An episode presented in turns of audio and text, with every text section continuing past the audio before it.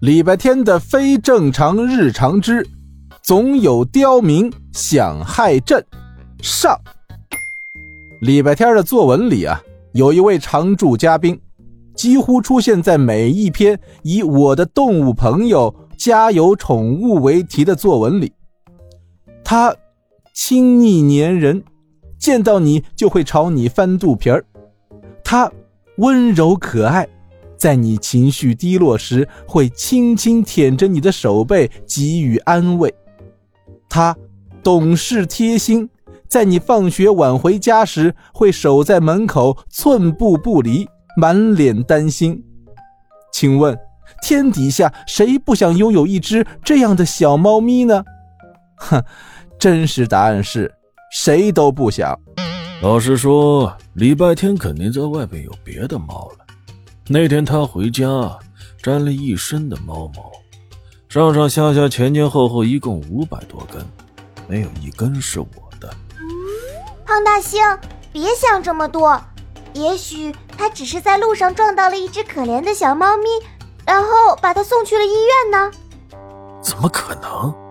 他身上那些猫毛数量、密度和质量，起码有十七只猫和十四条狗，他一定是去了宠物店。只有宠物店才有那么多动物，他想换一只猫，一定是亲昵粘人的、温柔可爱的、贴心懂事的，和他作文里写的一模一样的。是的，十七只猫和十四条狗，其中一只猫叫影帝，把礼拜天坑成了小镇第一大帮帮主。如果你还记得我们前几天的故事的话，我就不重复了。我想说的是。现在你知道了，现实中的礼拜天的宠物猫咪和他作文里写的那只完美猫咪没有一毛钱关系。听着，胖大星，我受够了你的被害妄想症。你已经在我身上舔脚舔了半个小时了，请你下来。连你也打算抛弃我？我对这个看脸的世界绝望了。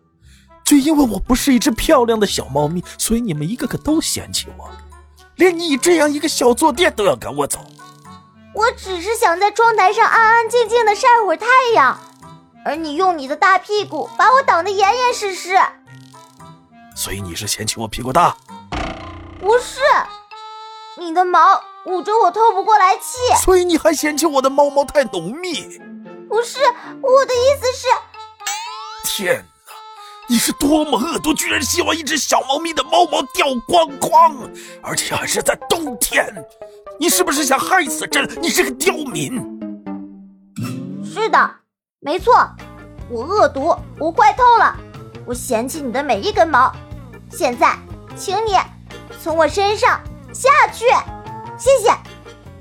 可怜的坐垫儿，他才刚到这个家七天。他原本以为他会被主人温柔地抱在怀里，会满足地晒着太阳，会和家里的宠物变成亲密的伙伴。就在坐垫陷入绝望时，家里的其他东西开始窃窃私语了。我早告诉过他不要跟胖大星说话，他非不听。哪怕是一滴雨落在窗户上，胖大星也会认为那是有人想害死他。他对胖大星的黑暗力量一无所知。我就知道这世界上没有一个好东西，尤其是礼拜天那小子。哎，礼拜天，嗯，人呢？你必须给我一个合理的解释。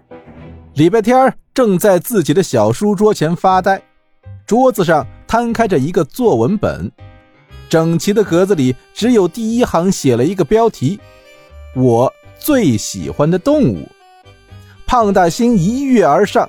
看到这行字，马上就笑了。礼拜天一定又要写自己了。他高兴地把找人算账的事儿给忘得一干二净。于是，礼拜天在胖大星期待的目光里写下了开头：“我最喜欢的动物是邻居家的旺财。”所有东西，这个房子里的所有东西，连这个房子自己都哆嗦了一下。他们齐齐用同情的眼神看向礼拜天并在心里对他表示了崇高的敬意。当然，胖大星除外。他对礼拜天亮出了尖锐的猫爪。